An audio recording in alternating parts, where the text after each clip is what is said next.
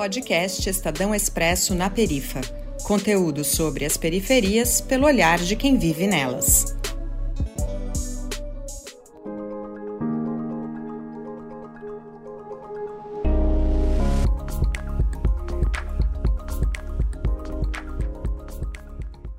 Olá, eu sou a Bruna Rocha. Sou jornalista, fotógrafa e falo de Salvador. Hoje o programa está um pouquinho diferente.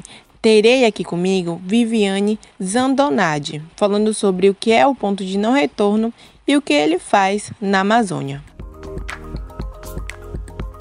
Oi, Bruna. Oi, todo mundo. Meu nome é Viviane Zandonade e, junto com o Lucas Veloso, que vocês já conhecem dos créditos, sou editora de conteúdo do Expresso na Perifa. Eu falo aqui de São Paulo. Estou bem feliz de contribuir para essa edição do podcast. É a primeira de uma pequena série sobre temas ambientais focados principalmente na Amazônia. O programa de hoje é meio que um grito de alerta. É sobre o ponto de não retorno na Amazônia.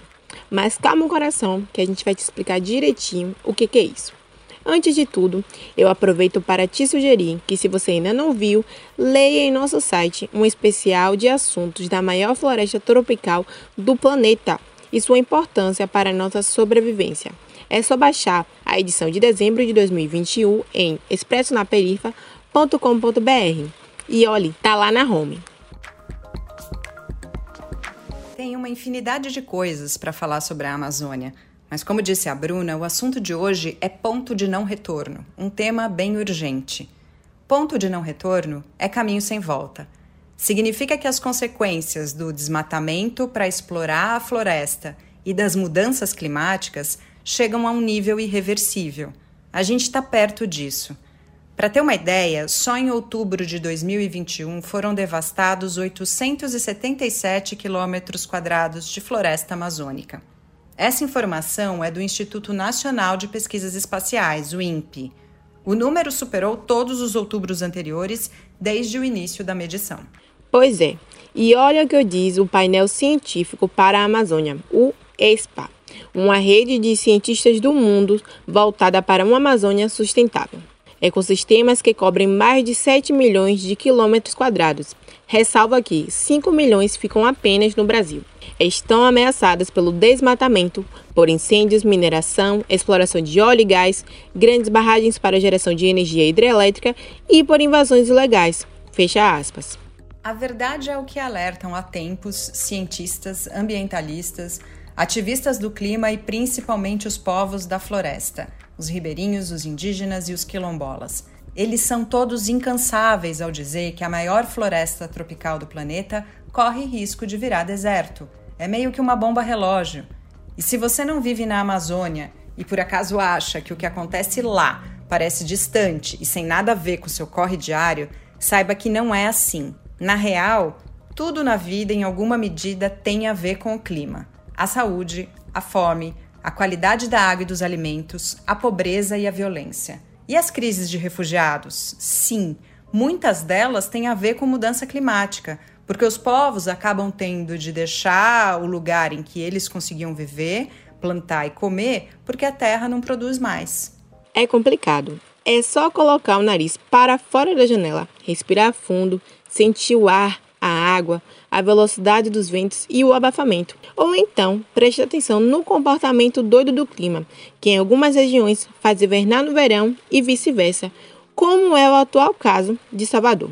Sem falar nas chuvas violentas, desproporcionais que causam mortes, desabamentos e prejuízos sociais e econômicos na vida de tanta gente. E quando não chove na época certa, aquela que está alinhada aos ciclos da natureza e à ordem natural das coisas. Daí a secura do ar detona a saúde respiratória da gente, desanda plantações e os alimentos ficam mais caros. O resto você já sabe. E uma grande, enorme parte disso tem a ver com o que acontece na Amazônia. As consequências aparecem de um jeito ou de outro, em todos os aspectos da nossa vida. E quem sofre primeiro com isso tudo são as populações periféricas, as faveladas, as de comunidade, as mais pobres. E entender o ponto de não retorno é enxergar que a vida que pulsa lá na floresta atravessa a existência dos seres humanos e não humanos que vivem lá e ecoam com força em todo canto e jeito de viver. Nas grandes e pequenas cidades, no campo, no litoral, no sertão e antes de tudo e todos, em cada quebrada, em cada comunidade, em cada periferia, lá na Amazônia, em todo o Brasil e no planeta. Pode parecer repetitivo, mas é bom recapitular. A Amazônia dita o ritmo das chuvas no Brasil e tem papel fundamental na regulação do clima do planeta. As árvores da floresta guardam o equivalente a 10 anos de queima de combustíveis fósseis no mundo. Os combustíveis fósseis são os piores inimigos do clima. A floresta é tão inteligente e rica e incrível e generosa que ela guarda os gases poluentes e alivia a nossa barra. Mas daí vem gente que desmata e coloca tudo a perder. Em entrevista a um programa da Fundação de Amparo, a pesquisa do Estado de São Paulo, a FAPESP, o físico Paulo Tacho da Universidade de São Paulo explicou o seguinte: abre aspas. Se a gente desmatar essa floresta, esse carbono vai para a atmosfera, agravando já a crítica situação das mudanças do clima do nosso planeta. Fecha aspas. Um parêntese aqui. O cientista Paulo Tacho faz parte do painel científico para a Amazônia. E nessa entrevista que você citou, Bruna, o Paulo Artacho fala dos rios voadores que sobrevoam nossas cabeças. Pense em uma imagem muito bonita. Na fotossíntese, quando a floresta amazônica se abre para capturar o gás carbônico que ela armazena nas árvores e, em troca, liberar oxigênio, ela põe na atmosfera água evaporada, muita água. Esses são os tais rios voadores. E eles são super importantes porque levam as chuvas ao centro-oeste e ao sudeste do Brasil.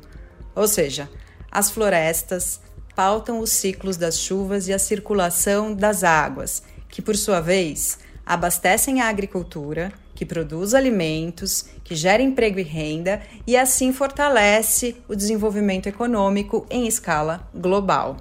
Exatamente. A cada tema que a gente toca aqui, dá vontade de falar mais. Mas hoje o programa chegou ao fim.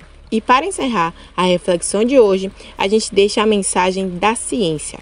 A floresta está perto de um ponto de não retorno, que é quando sua destruição será irreversível e a catástrofe ambiental ficará mais intensa. Eu acho aqui que a gente pode chamar de o fim do mundo chegando, pelo menos o fim do mundo que a gente conhece. Sim. E no relatório que o painel científico para a Amazônia publicou na COP26, aqui eu faço um parênteses. A COP26 é a Conferência do Clima que ocorreu em novembro de 2021 em Glasgow, na Escócia. Nesse relatório final, os cientistas avisam: para evitar a catástrofe de alcance global, é preciso ouvir a ciência, investir em inovação tecnológica e buscar soluções na natureza e no conhecimento tradicional de indígenas e ribeirinhos. Daí a gente se pergunta: será que dá para fazer isso? Será que tem jeito? Ainda tem. Talvez já não dê para salvar tudo, mas há muito que fazer se houver vontade política e de uma minoria que tem muito dinheiro e uma parcela de responsabilidade enorme pelo aquecimento global. Mas isso a gente pode desenvolver em um outro programa. O desmatamento zero tem que ser atingido até o final dessa década. E o modelo econômico precisa ser transformado. A gente fica por aqui, pessoal. E em breve voltamos a tratar sobre esses e diversos outros temas que envolvem a floresta. Obrigada, Viviane, e todo mundo que nos ouviu. Um grande beijo. Este episódio teve pauta e direção do Lucas Veloso. Texto, co-apresentação e locução de vinhetas de Viviane Zandonade. A montagem e a apresentação são da Bruna Rocha. Sonorização e finalização, Bárbara Guerra.